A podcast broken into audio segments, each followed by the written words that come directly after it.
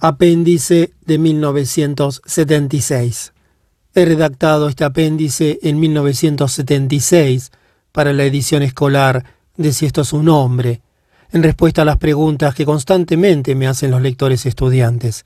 Sin embargo, ya que aquellas coinciden ampliamente con las preguntas que recibo de mis lectores adultos, me pareció adecuado incorporar íntegramente mis respuestas también en esta edición. Alguien hace mucho tiempo escribió que también los libros, como los seres humanos, tienen un destino imprevisible, distinto del que para ellos se deseaba y que de ellos se esperaba. También este libro ha tenido un extraño destino. Su acta de nacimiento es remota, se la puede hallar en una de sus páginas, la número 153 de esta edición, en donde se puede leer que escribo aquello que no sabría decir a nadie. Tan fuertemente sentíamos la necesidad de relatar que había comenzado a redactar el libro allí, en ese laboratorio alemán lleno de hielo, de guerra y de miradas indiscretas, aun sabiendo que de ninguna manera habría podido conservar esos apuntes garabateados como mejor podía, que habría debido tirarlos enseguida, porque si me los hubieran encontrado encima me habría costado la vida. Pero escribí el libro apenas regresé, en unos pocos meses, a tal punto los recuerdos me quemaban por dentro. Rechazado por algunos grandes editores, el manuscrito fue aceptado en 1947 por una pequeña editorial dirigida por Franco Antonicelli. Se imprimieron 2.500 ejemplares, luego la editorial se disolvió y el libro cayó en el olvido, entre otras cosas porque en esos tiempos de áspera posguerra la gente no tenía muchas ganas de regresar con la memoria a los dolorosos años que acababan de pasar. Halló nueva vida solo en 1958, cuando fue reimpreso por el editor Einaudi, y desde entonces el interés del público nunca faltó. Se tradujo a seis lenguas y fue adaptado para la radio y el teatro. Fue acogido por estudiantes y enseñantes con un favor que superó todas las expectativas, tanto del editor como mías. Centenares de clases de todas las religiones de Italia me invitaron a comentar el libro, por escrito o si fuese posible personalmente. Dentro de los límites de mis ocupaciones He respondido siempre afirmativamente a estos pedidos, al punto de que de buen grado he debido agregar a mis dos oficios un tercero, el de presentador y comentarista de mí mismo, o mejor dicho, de aquel lejano yo que había vivido la aventura de Auschwitz y la había narrado. Durante estos numerosos encuentros con mis lectores estudiantes he debido responder a muchas preguntas, ingenuas o no, conmovidas o provocadoras, superficiales o fundamentales. Me di cuenta muy pronto de que algunas de estas preguntas se repetían con frecuencia, que nunca faltaban. Debían pues nacer de una curiosidad motivada y razonada, a la que de algún modo el texto del libro no daba satisfactoria respuesta. Me propongo responder a estas preguntas aquí. 1. En su libro no hay expresiones de odio hacia los alemanes, ni rencor, ni deseo de venganza. ¿Los ha perdonado? Por naturaleza el odio no me viene fácilmente.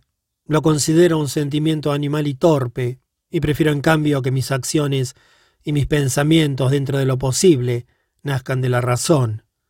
Por ello nunca cultivé en mí mismo el odio como deseo primitivo de revancha de sufrimiento infligido a mi enemigo real o presunto, de venganza privada.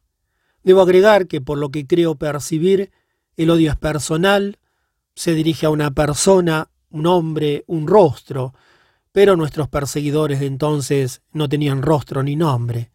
Lo demuestran las páginas de este libro. Estaban alejados, eran invisibles, inaccesibles. El sistema nazi prudentemente hacia que el contacto directo entre esclavos y señores se redujese al mínimo. Habréis notado que en este libro se describe un solo encuentro del autor protagonista con un SS, y no es casual que tenga lugar solo durante los últimos días, en el lager en descomposición, una vez que el sistema ha estallado.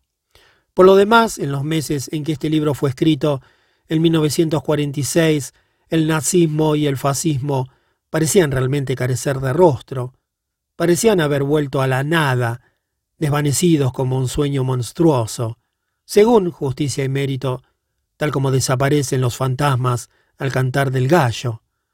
¿Cómo habría podido cultivar el rencor, querer la venganza contra un conjunto de fantasmas? Pocos años después, Europa e Italia se dieron cuenta de que se trataba de una ingenua ilusión. El fascismo estaba muy lejos de haber muerto, solo estaba escondido, enquistado.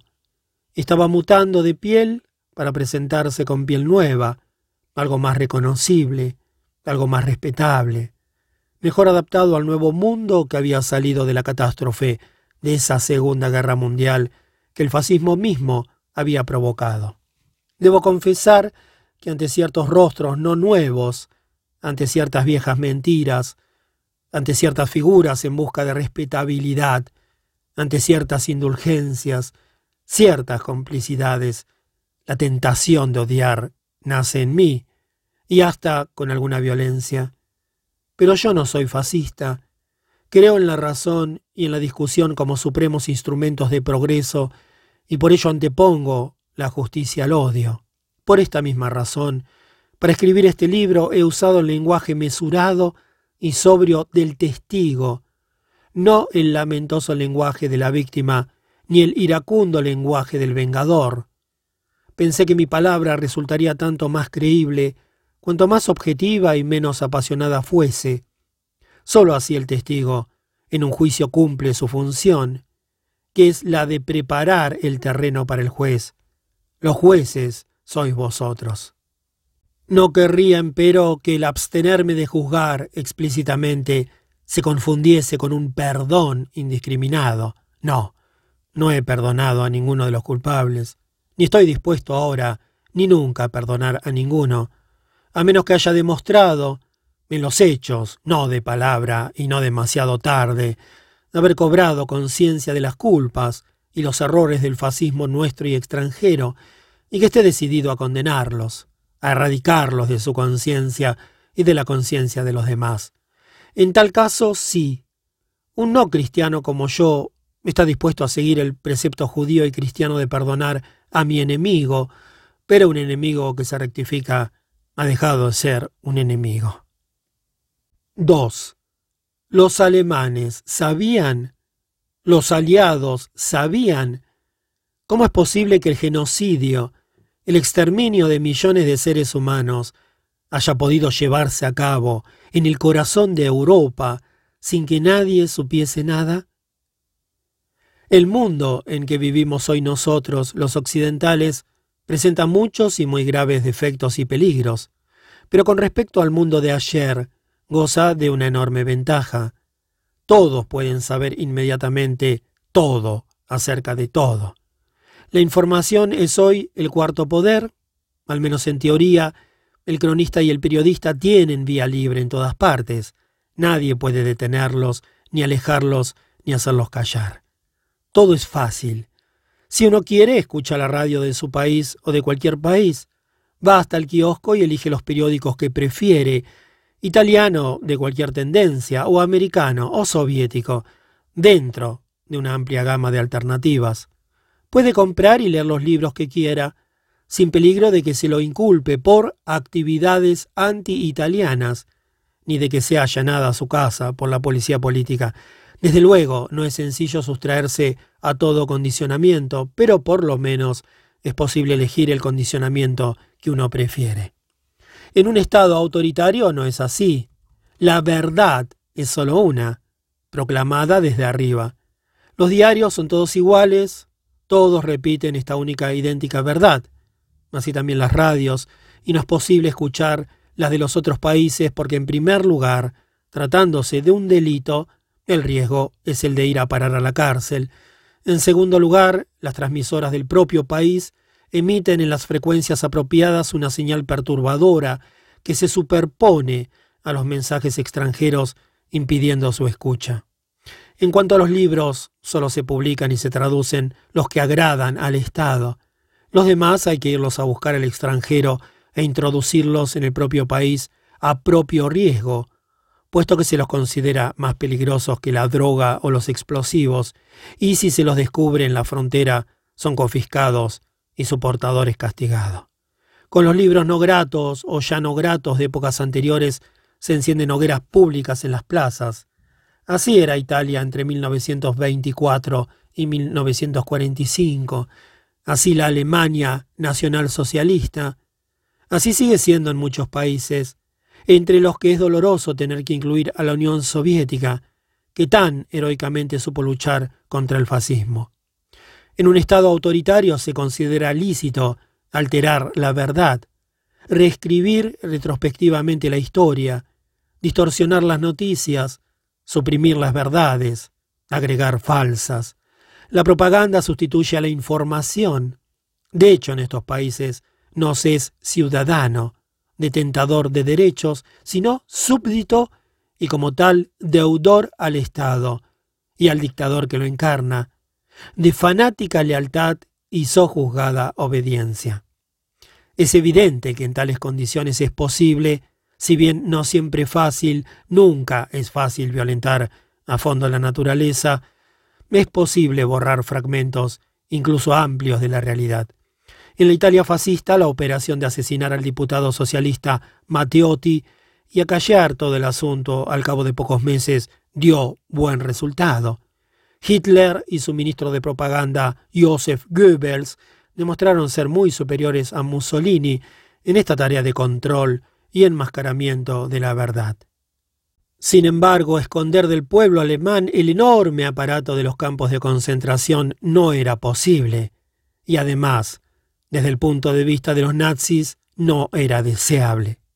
Crear y mantener en el país una atmósfera de indefinido terror formaba parte de los fines del nazismo. Era bueno que el pueblo supiese que oponerse a Hitler era extremadamente peligroso. Efectivamente, cientos de miles de alemanes fueron encerrados en los lager desde los comienzos del nazismo, comunistas, socialdemócratas, liberales, judíos, protestantes, católicos. El país entero lo sabía, y sabía que en los lager se sufría y se moría. No obstante, es cierto que la gran masa de alemanes ignoró siempre los detalles más atroces de lo que más tarde ocurrió en los lager, el exterminio metódico e industrializado en escala de millones, las cámaras de gas tóxico, los hornos crematorios, el abyecto uso de los cadáveres, todo esto no debía saberse, y de hecho pocos lo supieron antes de terminada la guerra. Para mantener el secreto, entre otras medidas de precaución, en el lenguaje oficial solo se usaban eufemismos cautos y cínicos. No se escribía exterminación, sino solución final. No deportación, sino traslado. No matanza con gas, sino tratamiento especial, etc. No sin razón, Hitler temía que estas horrorosas noticias, una vez divulgadas, comprometieran la fe ciega que le tributaba el país, como así la moral de las tropas de combate.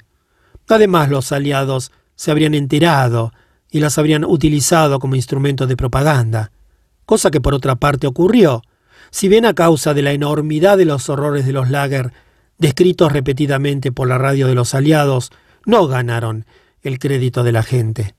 El resumen más convincente de la situación de entonces en Alemania la he hallado en el libro Der SS Staat, el estado de la SS de Eugen Kogon, ex prisionero de Buchenwald y luego profesor de ciencias políticas en la Universidad de Múnich. Decía, ¿qué sabían los alemanes acerca de los campos de concentración? A más del hecho concreto de su existencia, casi nada y aún hoy saben poco.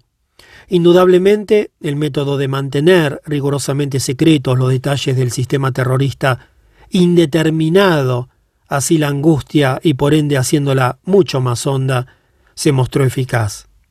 Como dije en otra parte, incluso muchos funcionarios de la Gestapo ignoraban qué sucedía dentro de los lager, a los que, sin embargo, enviaban sus prisioneros, la mayor parte de los prisioneros mismos tenían una idea bastante vaga del funcionamiento de su campo y de los métodos que ahí se empleaban.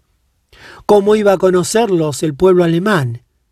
Quien ingresaba se encontraba ante un universo abismal, totalmente nuevo para él. Esta es la mejor demostración de la potencia y eficacia del secreto. Y sin embargo, y sin embargo, no había un alemán que no supiese de la existencia de los campos o que los considerase sanatorios. Pocos eran los alemanes que no tenían un pariente o un conocido en un campo, o que al menos no supiesen que tal o cual persona allí había sido enviada. Todos los alemanes eran testigos de la multiforme barbarie antisemita. Millones de ellos habían presenciado, con indiferencia con curiosidad, con desdén o quizá con maligna alegría, el incendio de las sinagogas o la humillación de los judíos y judías, obligados a arrodillarse en el fango de la calle. Muchos alemanes habían sabido algo por las radios extranjeras y muchos habían estado en contacto con prisioneros que trabajaban fuera de los campos. No pocos alemanes habían encontrado en la calle o en las estaciones de ferrocarril filas miserables de detenidos. En una circular fechada el 9 de noviembre de 1941 y dirigida por el jefe de la policía y de los servicios de seguridad a todas las comisarías de policía y a los comandantes de los lager, se puede leer dos puntos. En particular, hemos debido constatar que durante los traslados a pie, por ejemplo de la estación al campo, un número apreciable de prisioneros cae muerto en la calle o desvanecido por agotamiento. Es imposible impedir que la población se entere de hechos semejantes.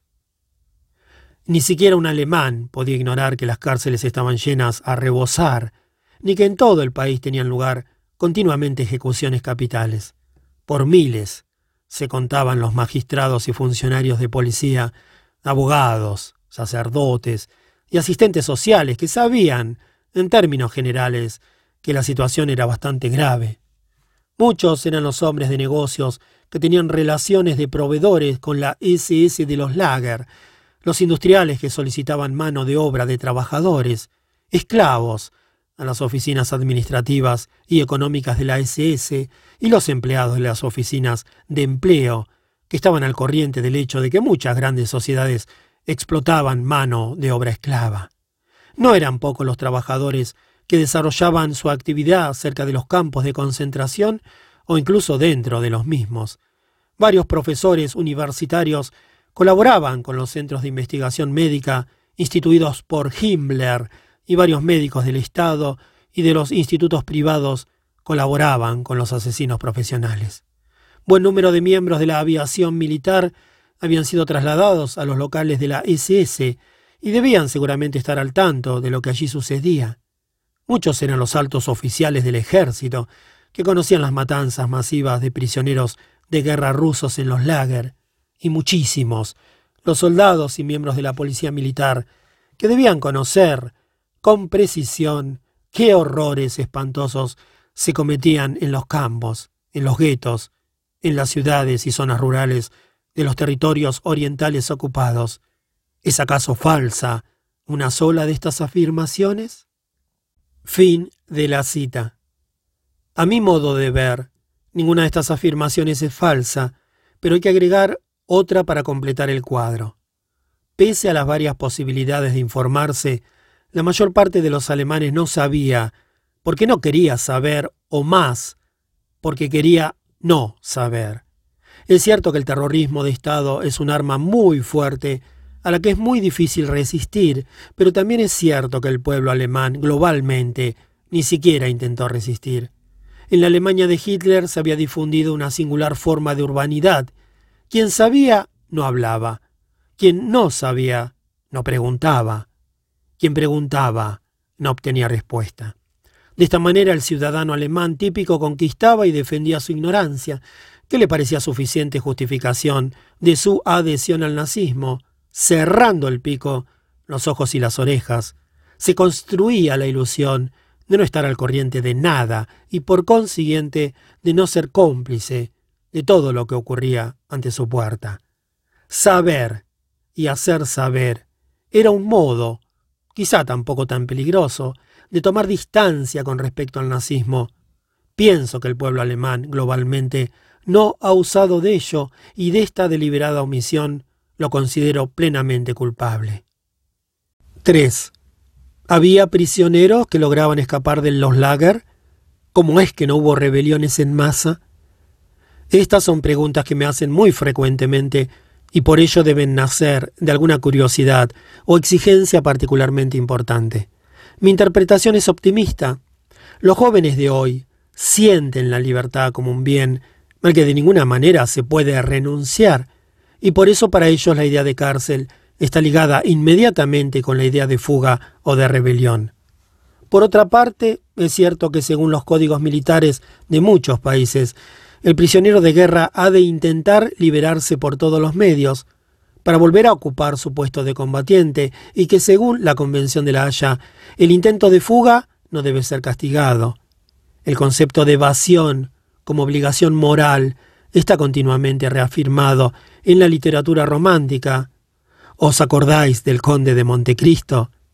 En la literatura popular también, en el cine, donde el héroe, injustamente o justamente encarcelado, intenta siempre evadirse, aun en las circunstancias menos verosímiles, y su tentativa se ve siempre coronada por el éxito.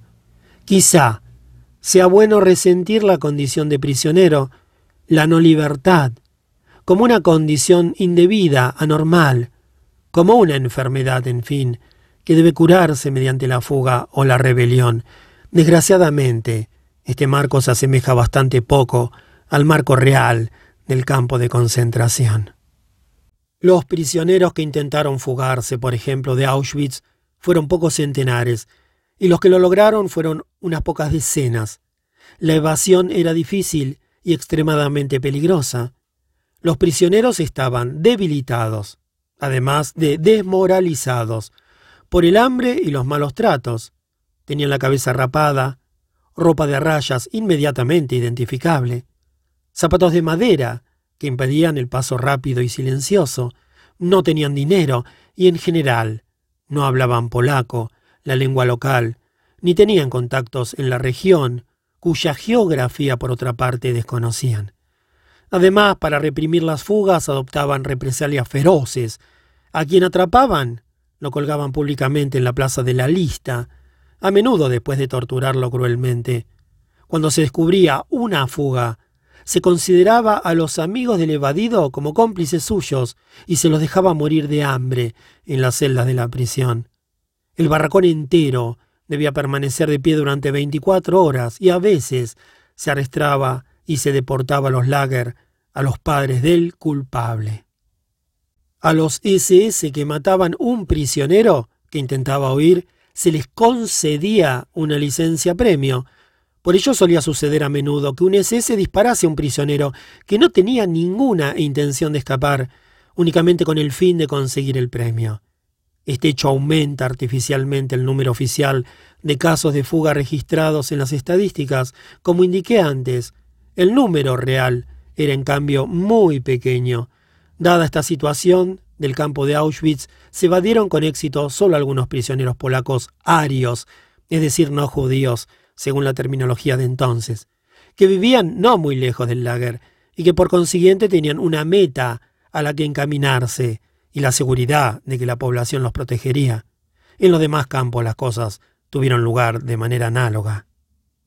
Por lo que respecta a la ausencia de rebeliones, se trata de algo distinto. En primer lugar, Cabe recordar que en algunos lager hubo efectivamente insurrecciones, entre Blinka, en Sobibor y también en Birkenau, uno de los campos dependientes de Auschwitz.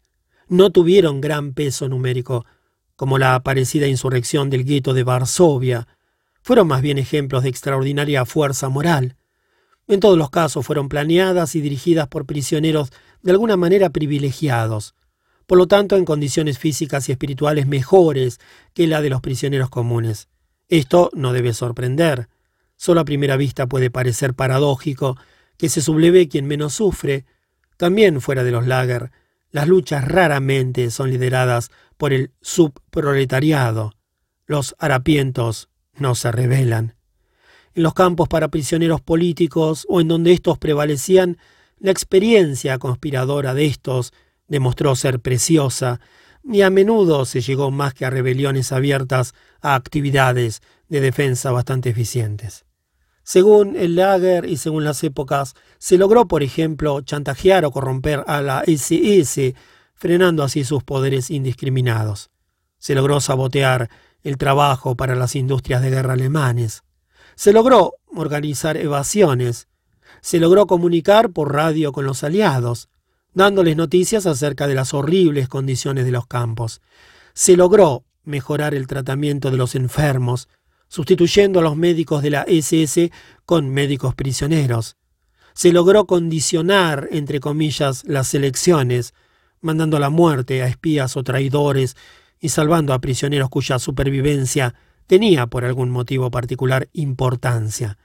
Se logró preparar, incluso militarmente, una resistencia en caso de que al acercarse el frente los nazis decidieran, como de hecho a menudo lo hicieron, liquidar totalmente los lager. En los campos en que los judíos eran mayoría, como los de la zona de Auschwitz, una defensa activa o pasiva era particularmente difícil.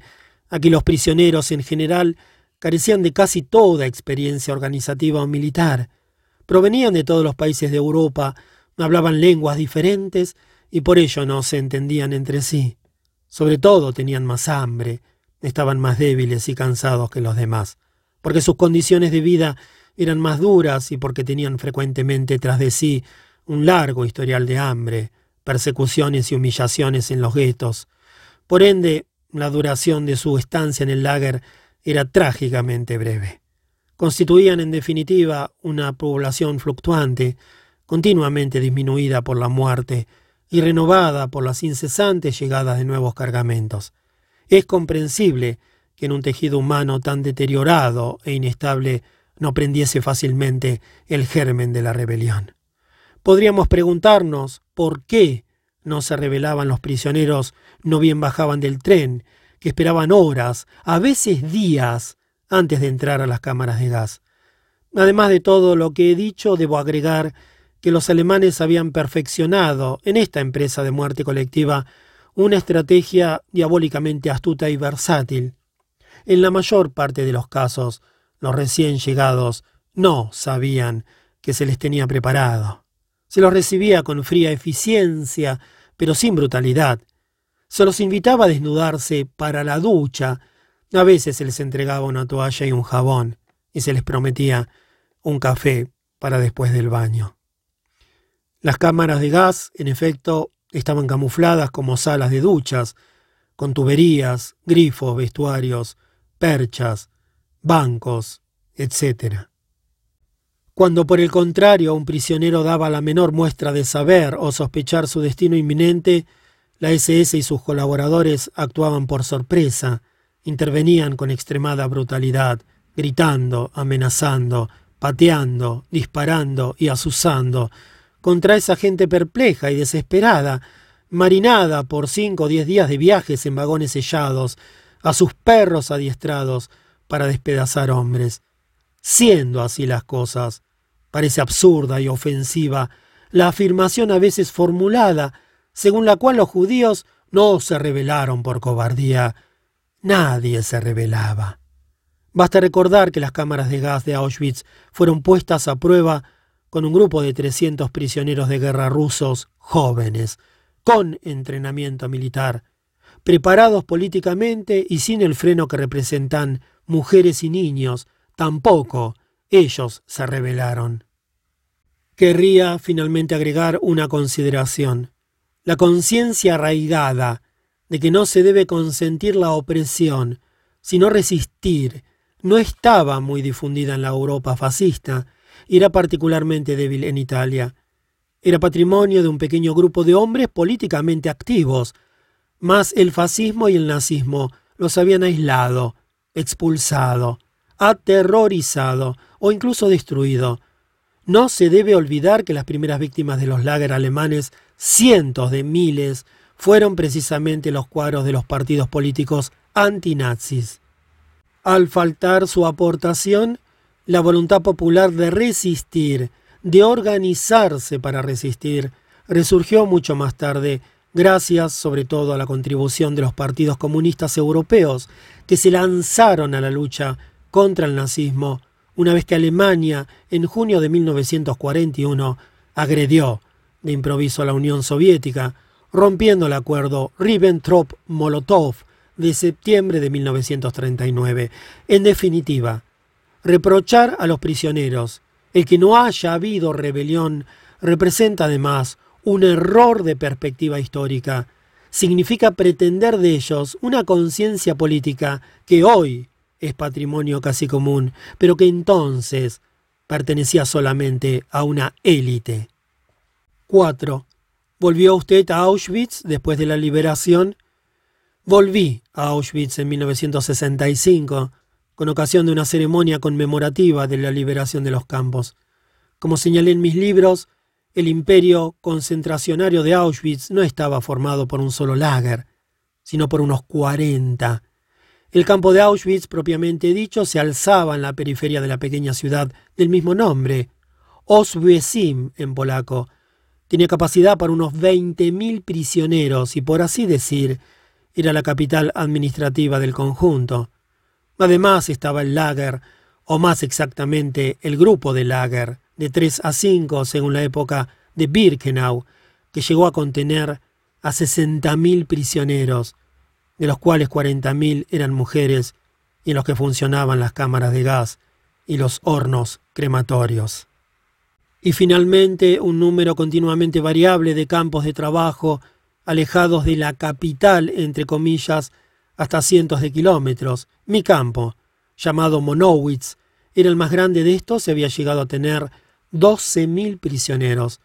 Estaba a unos 7 kilómetros al este de Auschwitz, Toda esa zona se encuentra hoy en territorio polaco. No me ha impresionado mucho visitar el campo central. El gobierno polaco lo ha transformado en una especie de monumento nacional. Los barracones han sido limpiados y pintados, han plantado árboles, diseñado canteros. Hay un museo en el que se exponen miserables trofeos, toneladas de cabellos humanos, centenares de miles de gafas, peines, brochas de afeitar, muñecas, zapatos de niños. Pero no deja de ser un museo, algo estático, ordenado, manipulado. El campo entero me parece un museo. En cuanto a mi lager, ya no existe. La fábrica de goma a la que estaba vinculado hoy en manos polacas ha crecido hasta ocupar todo el terreno. He sentido una angustia violenta, en cambio, al entrar en el lager de Birkenau, que nunca había visto como prisionero. Aquí nada cambió.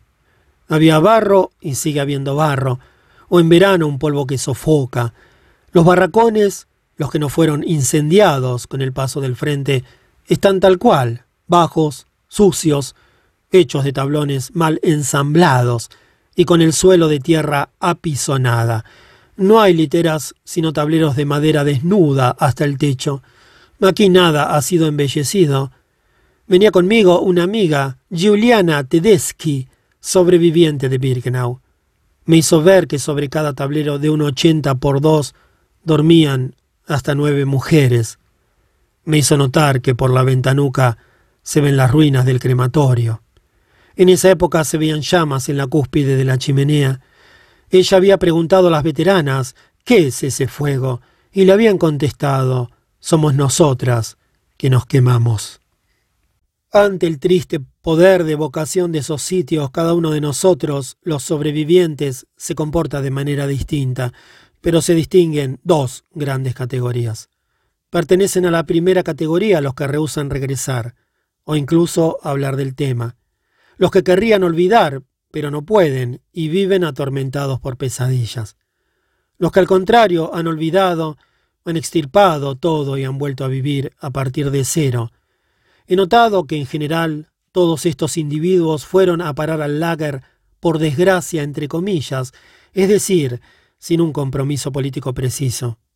Para ellos el sufrimiento ha sido una experiencia traumática, pero privada de significado y de enseñanza, como una calamidad o una enfermedad.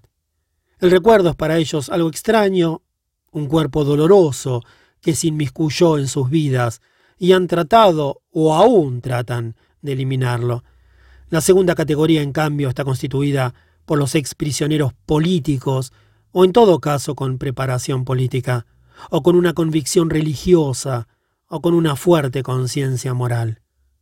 Para estos sobrevivientes, recordar es un deber. Estos no quieren olvidar, y sobre todo no quieren que el mundo olvide, porque han comprendido que su experiencia tenía sentido y que los Lager no fueron un accidente, un hecho imprevisto de la historia.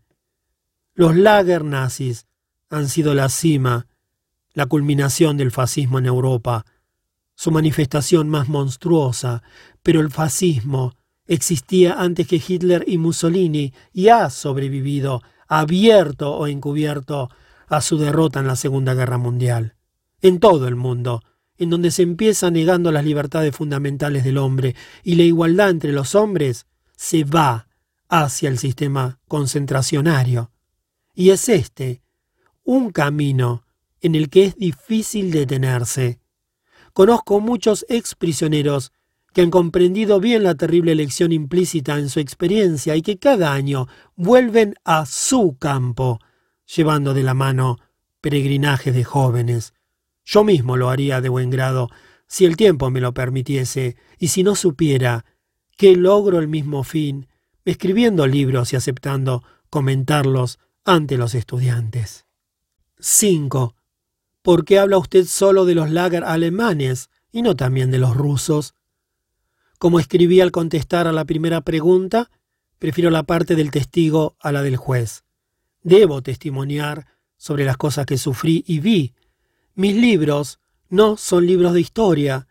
Escribiéndolos me limité rigurosamente a hechos de lo que tuve experiencia directa y excluí aquellos de los que me enteré más tarde por los libros y los periódicos. Por ejemplo, notaréis que no he dado las cifras de la matanza de Auschwitz, ni he descrito los detalles de las cámaras de gas y de los crematorios. De hecho, no conocía estos datos cuando estaba en el lager, lo supe solo después, cuando lo supo todo el mundo. Por la misma razón, no hablo en general de los lager rusos. Por suerte para mí, no he estado en ellos, y solo podría repetir lo que he leído, es decir, lo que saben todos aquellos que se han interesado en estos temas. Es evidente, sin embargo, que no quiero ni puedo sustraerme al deber propio de todo hombre, de hacerse un juicio y formular una opinión, a la vez que las obvias semejanzas entre los lagers soviéticos y los lagers nazis, me parece que puedo observar diferencias sustanciales. La diferencia principal consiste en su finalidad. Los lager alemanes constituyen algo único en la no obstante sangrienta historia de la humanidad. El viejo fin de eliminar o aterrorizar al adversario político unían un fin moderno y monstruoso, el de borrar del mundo pueblos y culturas enteros. A partir de más o menos 1941 se volvieron gigantescas máquinas de muerte. Las cámaras de gas y los crematorios habían sido deliberadamente proyectados para destruir vidas y cuerpos humanos en una escala de millones. La horrenda primacía le corresponde a Auschwitz, con 24.000 muertos en un solo día de agosto de 1944. Los campos soviéticos no eran ni son, desde luego, sitios en los que la estancia sea agradable, pero no se buscaba expresamente en ellos ni siquiera en los más oscuros años del estalinismo la muerte de los prisioneros, era un hecho bastante frecuente y se lo toleraba con brutal indiferencia, pero en sustancia no era querido. Era, en fin, un subproducto debido al hambre, el frío, las infecciones y el cansancio. En esta lúgubre comparación entre dos modelos de infierno, hay que agregar que en los lager alemanes en general se entraba para no salir. Ningún otro fin estaba previsto más que la muerte. En cambio, en los campos soviéticos siempre existió un término. En la época de Stalin, los culpables, entre comillas, eran condenados a veces a penas larguísimas, incluso de 15 y 20 años, con espantosa liviandad, pero subsistía una esperanza de libertad, por leve que fuera. De esta diferencia fundamental nacen las demás. Las relaciones entre guardias y prisioneros. En la Unión Soviética, están menos deshumanizadas. Todos pertenecen al mismo pueblo. Hablan la misma lengua. No son superhombres o infrahombres, como bajo el nazismo. Los enfermos, aún mal, son atendidos. Ante un trabajo demasiado duro, una protesta es concebible, individual o colectiva. Los castigos corporales son raros y no demasiados crueles. Es posible recibir cartas y paquetes de víveres de casa. En una palabra, la personalidad humana no está negada ni se pierde totalmente. En contraposición, al menos por lo que hacia los judíos y a los gitanos, en los lagers alemanes el exterminio era casi total. No se detenía ni siquiera ante los niños, que murieron por centenares de miles en las cámaras de gas, caso único entre las atrocidades de la historia humana.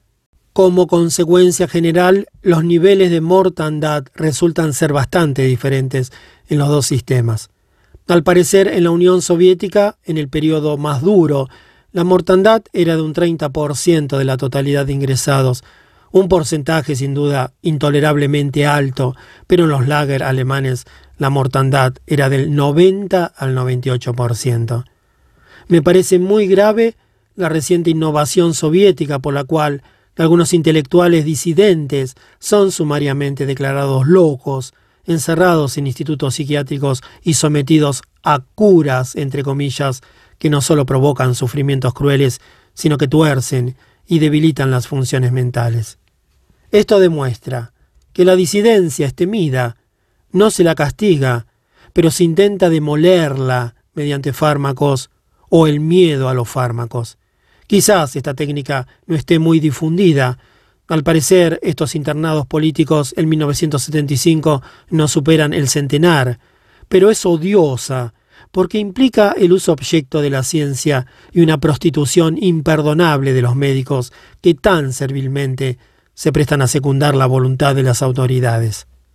Pone de manifiesto un extremado desprecio de la confrontación democrática y las libertades civiles.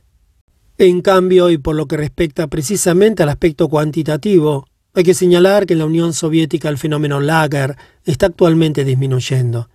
Parece que alrededor de 1950 el número de prisioneros políticos era de millones. Según Amnesty International, hoy en 1976 no quedarían sino unos 10.000. En conclusión, los campos soviéticos siguen siendo una manifestación deplorable de ilegalidad y deshumanización. Nada tiene que ver con el socialismo, sino el contrario. Se destacan en el socialismo soviético como una fea mancha, han de considerarse más bien como una barbarie heredada del absolutismo zarista, de la que los gobiernos soviéticos no han sabido o no han querido liberarse.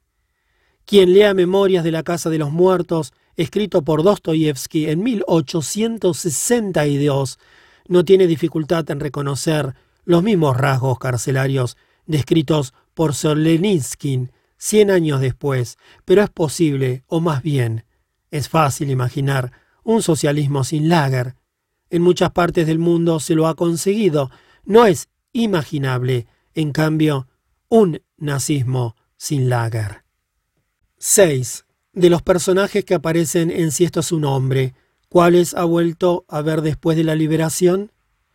La mayoría de los personajes que aparecen en estas páginas debe darse por desaparecida desgraciadamente, ya en los días del lager o durante la tremenda marcha de evacuación de la que se habla en la página 168. Otros murieron más tarde de enfermedades contraídas durante la prisión y de otros nunca he podido hallar rastros. Unos pocos sobreviven y he logrado mantener o restablecer contacto con ellos. Vive y se encuentra bien Jen, el pícolo del canto de Ulises. Su familia había sido destruida, pero se volvió a casar a su regreso. Tiene ahora dos hijos y lleva una vida muy tranquila como farmacéutico en una pequeña ciudad de provincia de Francia. Nos encontramos a veces en Italia, donde pasa sus vacaciones. Otras veces fui yo a encontrarme con él. Extrañamente ha olvidado mucho de su año en Monowitz. En él priman los atroces recuerdos del viaje de evacuación, durante el cual vio morir de agotamiento a todos sus amigos, entre ellos a Alberto. Me veo con frecuencia con el personaje que he llamado Piero Sonino, el mismo que aparece como César en La Tregua. También él, al cabo de un periodo difícil de readaptación, ha encontrado trabajo y ha fundado una familia. Vive en Roma. Cuenta de buen grado las vicisitudes de su estadía en el campo y de su largo viaje de regreso, pero en sus narraciones que a menudo se convierten casi en monólogos teatrales, tiende a poner de manifiesto las aventuras de que ha sido protagonista ante que los hechos trágicos que presenció pasivamente. He vuelto a ver a Charles. Había sido hecho prisionero en las colinas de los Bosgos, cerca de su casa, donde actuaba como partigiano, solo en noviembre de 1944. Me había permanecido en el lager no más de un mes, pero este mes de sufrimiento, como los hechos feroces que había presenciado, lo habían marcado profundamente, quitándole toda la alegría de vivir y la voluntad de edificarse un futuro. Una vez eh, repatriado al cabo de un viaje no muy diferente del que cuento en la tregua, volvió a su oficio de maestro de la primaria en la minúscula escuela de su pueblo, en donde enseñaba a los niños también a criar abejas y a cultivar un vivero de abetos y pinos. Hace pocos años se jubiló se casó hace poco con una colega ya no joven y juntos se construyeron una casa nueva, pequeña, pero cómoda y graciosa. Fui a verlo dos veces, en 1951 y en 1974. En esta última visita me habló de Arthur, que vive en un pueblo no muy alejado. Está viejo y enfermo y no desea recibir visitas que puedan despertarle viejas angustias. Dramático, imprevisto y lleno de alegría mutua fue el encuentro con Mendy, el rabino modernista, al que me refiero en pocas líneas en las páginas 74 y 114. Se reconoció leyendo casualmente en 1965 la traducción alemana de este libro, me recordó y me escribió una larga carta dirigida a la comunidad israelita de Turín. Nos escribimos extensamente informándonos mutuamente del destino de nuestros amigos comunes. En 1967 fui a verlo a Dortmund, en Alemania Federal, en donde entonces era rabino. Se conservaba igual, tenaz, valeroso y agudo, y además extraordinariamente culto. Se casó con una ex prisionera de Auschwitz y tienen tres hijos, ya grandes. La familia entera tiene la intención de establecerse en Israel. No he vuelto a ver al doctor Panowitz, el químico que me había sometido a un frío examen de estado, pero me dio noticias suyas el doctor Müller, a quien dediqué el capítulo Vanadio en mi libro, El sistema periódico. Ante la inminencia de la llegada del ejército rojo a la fábrica de la Buna, se comportó con prepotencia y cobardía. Ordenó a sus colaboradores civiles que resistieran a ultranza, les prohibió subir al último tren que partía hacia la retaguardia, pero en cambio subió él en el último momento, aprovechando la confusión.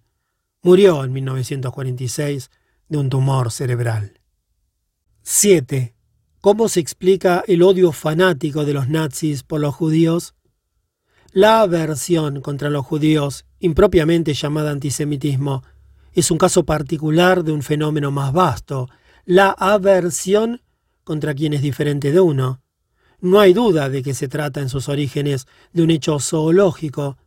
Los animales de una misma especie, pero de grupos distintos, manifiestan entre sí fenómenos de intolerancia. Esto también ocurre con los animales domésticos. Es sabido que si se introduce una gallina de un determinado gallinero en otro durante varios días, es rechazada a picotazos. Lo mismo sucede con ratones y abejas y en general con todas las especies de animales sociales. Ahora bien, el hombre es ciertamente un animal social. Ya lo había afirmado Aristóteles. Pero, pobre de nosotros si todas las pulsiones zoológicas que sobreviven en el hombre se toleraran. Las leyes humanas están precisamente para esto, para limitar los impulsos animales. El antisemitismo es un fenómeno típico de intolerancia. Para que surja una intolerancia hace falta que entre dos grupos en contacto exista una diferencia perceptible. Esta puede ser física, los negros y los blancos, los rubios y los morenos, pero nuestra complicada sociedad nos ha hecho sensibles a diferencias más sutiles, como la lengua o el dialecto, o el mismo acento. Bien lo saben nuestros meridionales cuando se ven obligados a migrar al norte. La religión, con todas sus manifestaciones exteriores y su profunda influencia sobre la manera de vivir, el modo de vestir o de gesticular, los hábitos públicos y privados.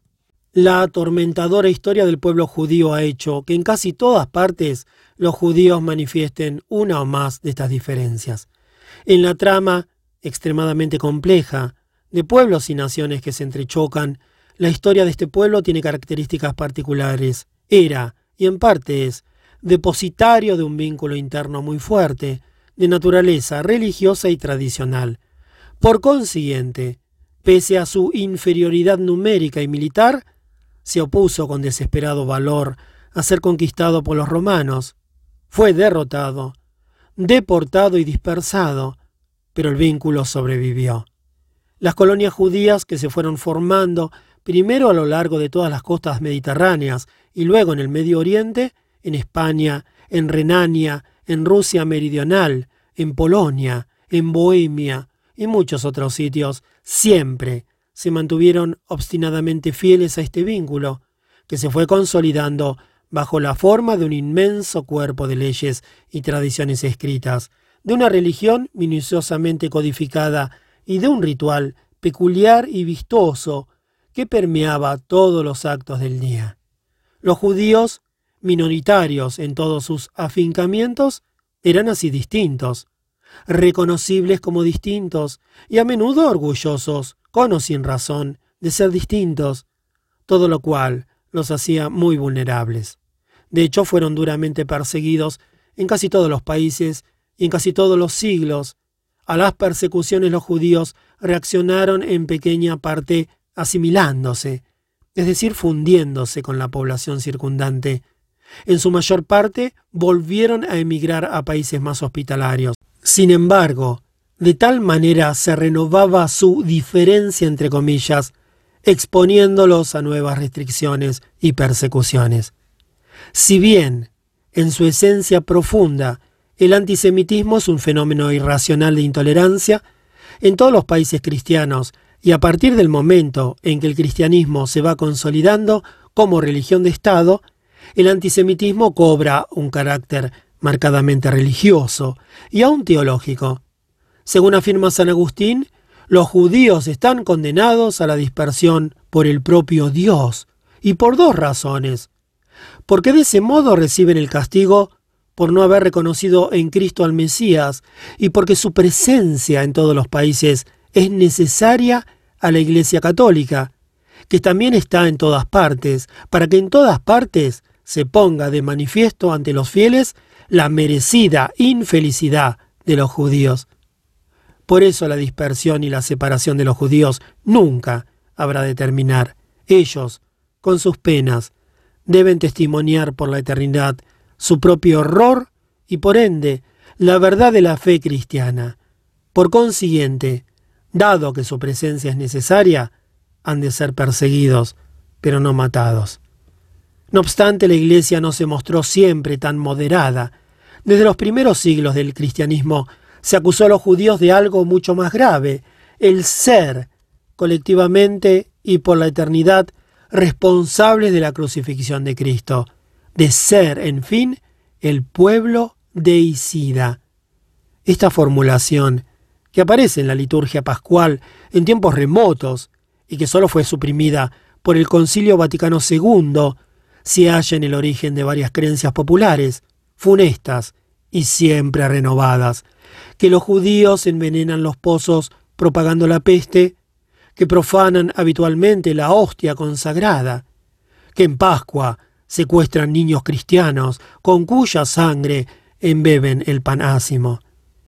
Estas creencias han dado pie a numerosas y sangrientas matanzas, y entre otras cosas, a la expulsión masiva de judíos, primero de Francia e Inglaterra y luego de España y Portugal entre 1492 y 1498. Se llega al siglo XIX pasando a través de una serie nunca interrumpida de matanzas y migraciones, un siglo marcado por el despertar generalizado de las conciencias nacionales y por el reconocimiento de los derechos de las minorías, con excepción de la Rusia de los zares, en toda Europa caen todas las restricciones legales contra los judíos, las mismas que habían sido invocadas por las iglesias cristianas. Según el lugar y la época, la obligación de residir en guetos o zonas particulares la obligación de llevar en la ropa un distintivo, la prohibición de acceso a determinados oficios o profesiones, la veda de los matrimonios mixtos, etc. Sobrevive, sin embargo, el antisemitismo, más vivaz, sobre todo en aquellos países en los que una religiosidad tosca seguía atribuyendo a los judíos el asesinato de Cristo, Polonia y Rusia, y donde las reivindicaciones nacionales habían dejado una estela de aversión genérica contra los lindantes y los extranjeros. Alemania, pero también Francia, en donde al final del siglo XIX los clericales, los nacionalistas y los militares se ponen de acuerdo para desencadenar una violenta oleada antisemita con ocasión de la falsa acusación de alta traición contra Alfred Dreyfus, oficial judío del ejército francés. En Alemania, especialmente durante todo el siglo pasado, una ininterrumpida serie de filósofos y políticos habían insistido en una teorización fanática según la cual el pueblo alemán, dividido y humillado durante mucho tiempo, era depositario de la primacía en Europa y quizá en el mundo entero, era heredero de remotas y extremadamente nobles tradiciones y civilidades, y estaba constituido por individuos sustancialmente homogéneos de sangre y raza. Los pueblos alemanes debían unirse en un Estado fuerte y aguerrido, hegemónico en Europa e investido de una majestad casi divina. Esta idea de la misión de la nación germana sobrevive a la derrota en la Primera Guerra Mundial y sale al contrario fortalecida de la humillación del Tratado de Paz de Versalles. De ella se adueña uno de los personajes más siniestros e infaustos de la historia, el agitador político Adolf Hitler. Los burgueses y los industriales alemanes prestan atención a su inflamada oratoria. Para ellos Hitler promete, Hitler logrará desviar hacia los judíos la aversión del proletariado alemán por las clases que lo han llevado a la derrota y al desastre económico. En pocos años, a partir de 1933, logra sacar partido de la cólera de un país humillado y del orgullo nacionalista suscitado por los profetas que lo precedieron, Lutero, Fichte, Hegel, Wagner, Gobineau, Chamberlain, Nietzsche. Su idea fija es la de una Alemania dominadora, no en un futuro lejano, sino ahora mismo, no mediante una misión civilizadora, sino con las armas. Todo lo que no es germánico le parece inferior o peor, detestable. Y los primeros enemigos de Alemania son los judíos, por muchos motivos que Hitler enunciaba con fervor dogmático, porque tienen sangre distinta, porque están emparentados con otros judíos en Inglaterra, en Rusia, en América, porque son herederos de una cultura en la que se razona y se discute antes de obedecer y en la que está prohibido inclinarse ante los ídolos, cuando él mismo aspira a ser venerado como un ídolo y no vacila en proclamar que debemos desconfiar de la inteligencia y de la conciencia y poner toda nuestra fe en los instintos. Y finalmente, muchos judíos alemanes han alcanzado posiciones clave en la economía, en las finanzas, en las artes, en la ciencia, en la literatura. Hitler, pintor fallido, arquitecto fracasado, vuelca sobre los judíos su resentimiento y su envidia de frustrado. Esta semilla de intolerancia, cuando cae en un terreno bien predispuesto, prende con vigor increíble, pero con nuevas formas. El antisemitismo de corte fascista, ese que el verbo de Hitler despierta en el pueblo alemán, es más bárbaro que todos sus precedentes. Convergen en él doctrinas biológicas artificialmente falseadas según las cuales las razas débiles deben caer frente a las razas fuertes, las absurdas creencias populares que el sentido común había enterrado hacía siglos, una propaganda sin tregua. Se rayan cotas nunca alcanzadas hasta entonces. El judaísmo no es una religión de la que pueda uno alejarse mediante el bautismo, ni una tradición cultural que pueda abandonarse por otra. Es una subespecie humana, una raza diferente e inferior a todas las otras. Los judíos son seres humanos solo en apariencia. En realidad son otra cosa. Son algo abominable e indefendible, más lejanos de los alemanes que el mono del hombre. Son culpables de todo, del rapaz capitalismo americano y del bolchevismo soviético, de la derrota de 1918, de la inflación de 1923. Liberalismo, democracia, socialismo y comunismo son satánicos inventos judíos que amenazan la solidez monolítica del Estado nazi. El paso de la prédica teórica a la acción práctica fue rápido y brutal. En 1933, solo dos meses después de que Hitler conquistara el poder, nace Dachau, el primer lager. En mayo del mismo año se enciende la primera hoguera de libros de autores judíos o enemigos del nazismo, pero más de cien años antes Heine, poeta judío alemán, había escrito, quien quema libros termina tarde o temprano por quemar hombres. En 1935, el antisemitismo queda codificado en una legislación monumental y minuciosa, las leyes de Nuremberg. En 1938, durante una única noche de desórdenes manipulados desde arriba, se incendian 191 sinagogas y se destruyen miles de tiendas de judíos. En 1939, los judíos de la Polonia recién ocupada son encerrados en guetos. En 1940 se abre el lager de Auschwitz. En 1941 al 42 la máquina de exterminio está en pleno funcionamiento. Las víctimas llegarán a millones en 1944. En la práctica cotidiana de los campos de exterminación se realizan el odio y el desprecio difundido por la propaganda nazi. Aquí no estaba presente solo la muerte, sino una multitud de detalles maníacos y simbólicos tendentes todos a demostrar y confirmar que los judíos y los gitanos y los eslavos son ganado, desecho, inmundicia.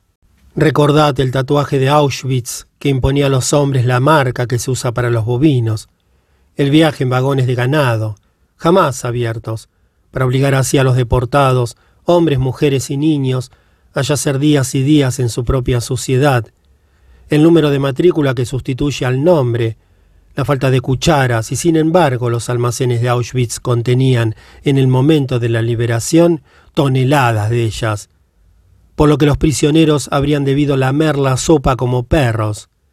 El inicuo aprovechamiento de los cadáveres, tratados como cualquier materia prima anónima, de la que se extraía el oro de los dientes, los cabellos como materia textil, las cenizas como fertilizante agrícola, los hombres y mujeres degradados al nivel de conejillos de India para antes de suprimirlos experimentar medicamentos. La manera misma elegida para la exterminación, al cabo de minuciosos experimentos, era ostensiblemente simbólica. Había que usar y se usó el mismo gas venenoso que se usaba para desinfectar las estivas de los barcos y los locales infestados de chinches o piojos. A lo largo de los siglos inventaron muertes más atormentadoras pero ninguna tan cargada de vilipendio y desdén. Como se sabe, la obra de exterminación fue muy lejos. Los nazis, que a la vez estaban empeñados en una guerra durísima, manifestaron en ello una prisa inexplicable. Los cargamentos de víctimas destinadas al gas o a ser trasladadas de los lagers cercanos al frente tenían precedencia sobre los transportes militares. No llegó a su culminación solo porque Alemania fue derrotada pero el testamento político de Hitler, dictado pocas horas antes de su suicidio y con los rusos a pocos metros de distancia, concluía así. Sobre todo ordeno al gobierno y al pueblo alemán que mantengan plenamente vigentes las leyes raciales y que combatan inexorablemente contra el envenenador de todas las naciones, el judaísmo internacional. Para resumir, se puede afirmar que el antisemitismo es un caso particular de intolerancia, que durante siglos ha tenido un carácter principalmente religioso, que en el Tercer Reich fue exacerbado por la explosión nacionalista y militarista del pueblo alemán, y por la peculiar diferencia entre comillas del pueblo judío, que se diseminó fácilmente por toda Alemania y buena parte de Europa, gracias a la eficacia de la propaganda de los fascistas y de los nazis que tenían necesidad de un chivo emisario sobre quien descargar todas las culpas y todos los resentimientos, y que el fenómeno fue llevado a su paroxismo por Hitler, dictador maníaco. Debo conceder, sin embargo, que estas explicaciones comúnmente aceptadas no me satisfacen. Son diminutas. No tienen común medida ni proporción con los hechos que pretenden explicar. Releyendo las crónicas del nazismo, desde sus turbios inicios hasta su fin convulsionado, no logro quitarme de encima la impresión de una atmósfera general de locura descontrolada, que me parece ser única en la historia. Esta locura colectiva, este descarrío, suele explicarse postulando la combinación de muchos factores distintos, insuficientes, uno a uno. El más importante sería la misma personalidad de Hitler y su profunda interacción con el pueblo alemán. Es verdad que sus obsesiones personales, su capacidad de odiar, su prédica de la violencia, hallaban una resonancia desenfrenada en la frustración del pueblo alemán, y de él le volvían multiplicadas, confirmándole su convicción delirante de ser él mismo quien encarnaba al héroe de Nietzsche, el superhombre redentor de Alemania.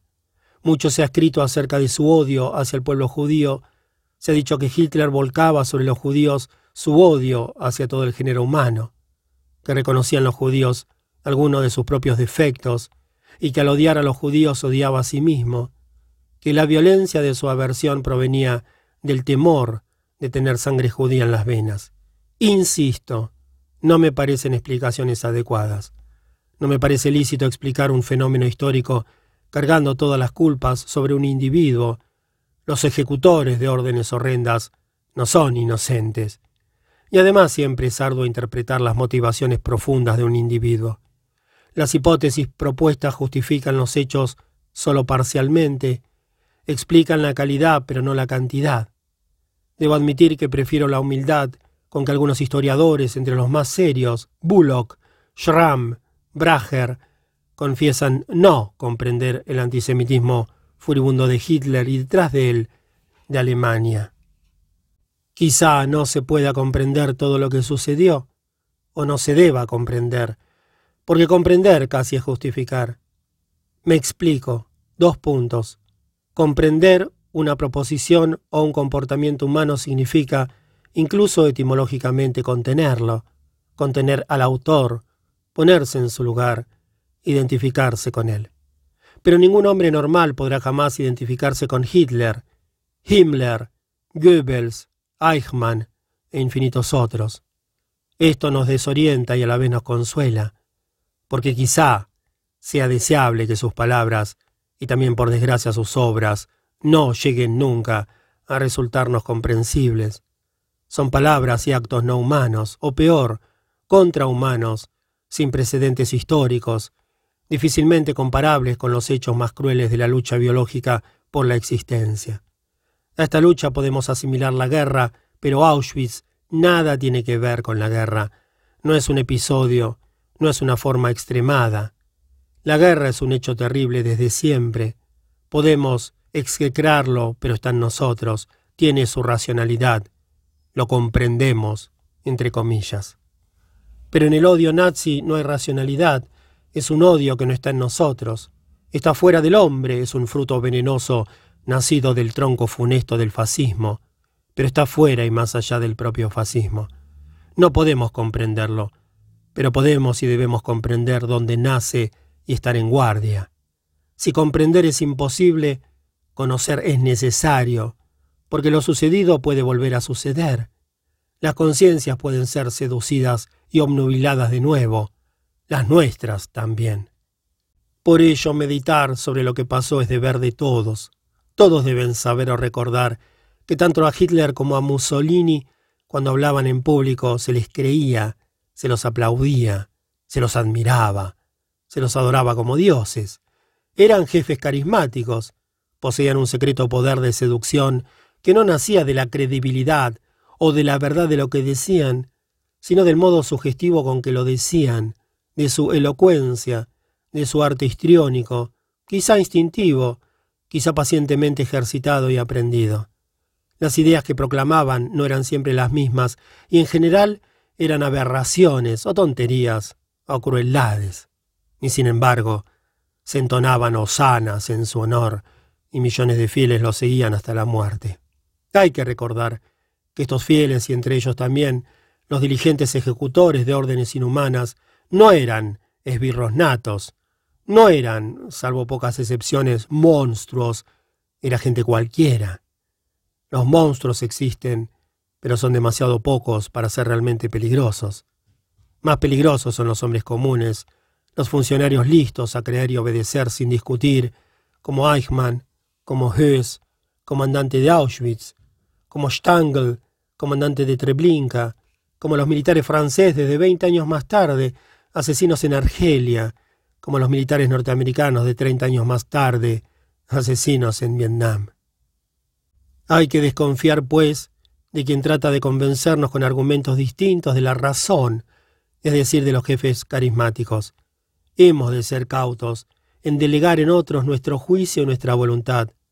Puesto que es difícil distinguir los profetas verdaderos de los falsos, es mejor sospechar de todo profeta. Es mejor renunciar a la verdad revelada, por mucho que exalten su simplicidad y esplendor, aunque las hallemos cómodas porque se adquieren gratis. Es mejor conformarse con otras verdades más modestas y menos entusiastas, las que se conquistan con mucho trabajo, poco a poco, y sin atajos por el estudio, la discusión y el razonamiento, verdades que pueden ser demostradas y verificadas. Es evidente que esta receta es demasiado simple como para cubrir todos los casos.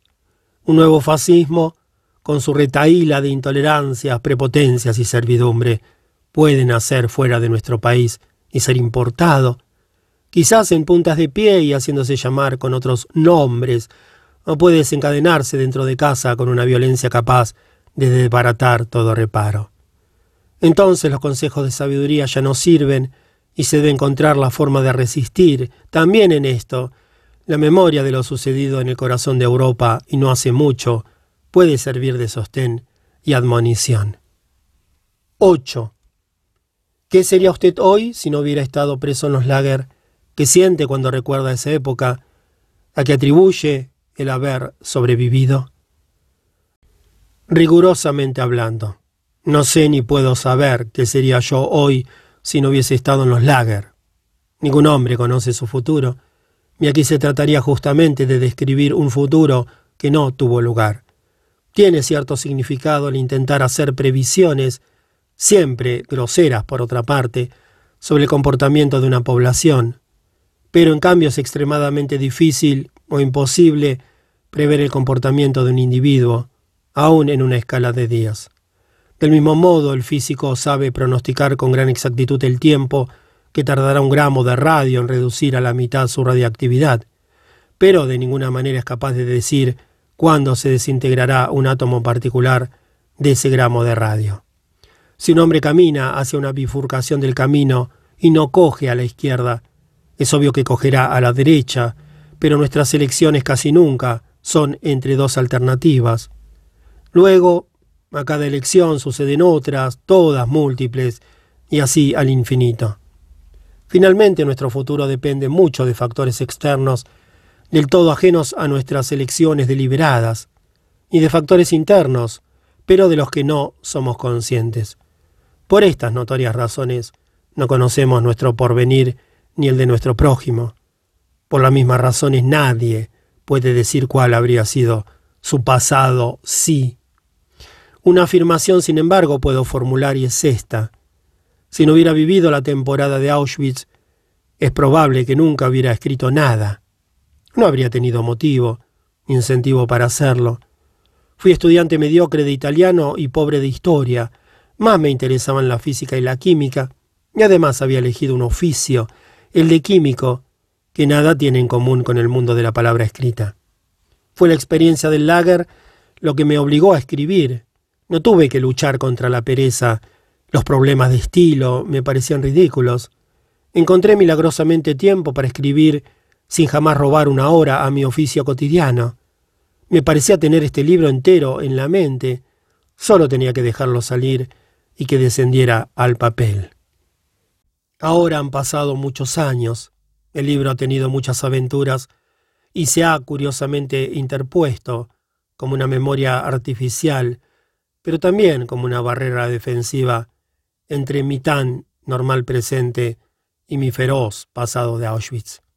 Lo digo con cierta vacilación, porque no quiero parecer cínico.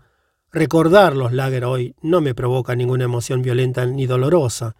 Al contrario, a mi experiencia breve y trágica de deportado se ha superpuesto esa otra mucho más larga y compleja de escritor testigo, y la suma es claramente positiva. Globalmente, este pasado me ha hecho más rico y seguro. Una amiga mía, que muy joven había sido deportada al lager para mujeres de Ravensbrück, dice que el campo fue su universidad. Creo poder afirmar lo mismo. Es decir, que viviendo y luego escribiendo y meditando acerca de aquellos hechos, he aprendido muchas cosas sobre los hombres y el mundo. Tengo que precisar de inmediato que este éxito positivo fue suerte de muy pocos. De los deportados italianos, por ejemplo, solo el 5% pudo regresar, y de ellos muchos perdieron la familia, los amigos, los bienes, la salud, el equilibrio, la juventud. El hecho de haber sobrevivido y de haber vuelto indemne se debe, en mi opinión, a que tuve suerte. En muy pequeña medida jugaron los factores preexistentes, como mi entrenamiento para la vida en la montaña y mi oficio de químico, que me acarreó algún privilegio durante mis últimos meses de prisión. Quizá también me haya ayudado mi interés, que nunca flaqueó, por el ánimo humano y la voluntad no sólo de sobrevivir, común a todos, sino de sobrevivir con el fin preciso de relatar las cosas a las que habíamos asistido y que habíamos soportado. Y finalmente quizá haya desempeñado un papel también la voluntad, que conservé tenazmente, de reconocer siempre, aun en los días más negros, tanto en mis camaradas como en mí mismo, a hombres y no a cosas, sustrayéndome de esa manera aquella total humillación y desmoralización que condujo a muchos al naufragio espiritual.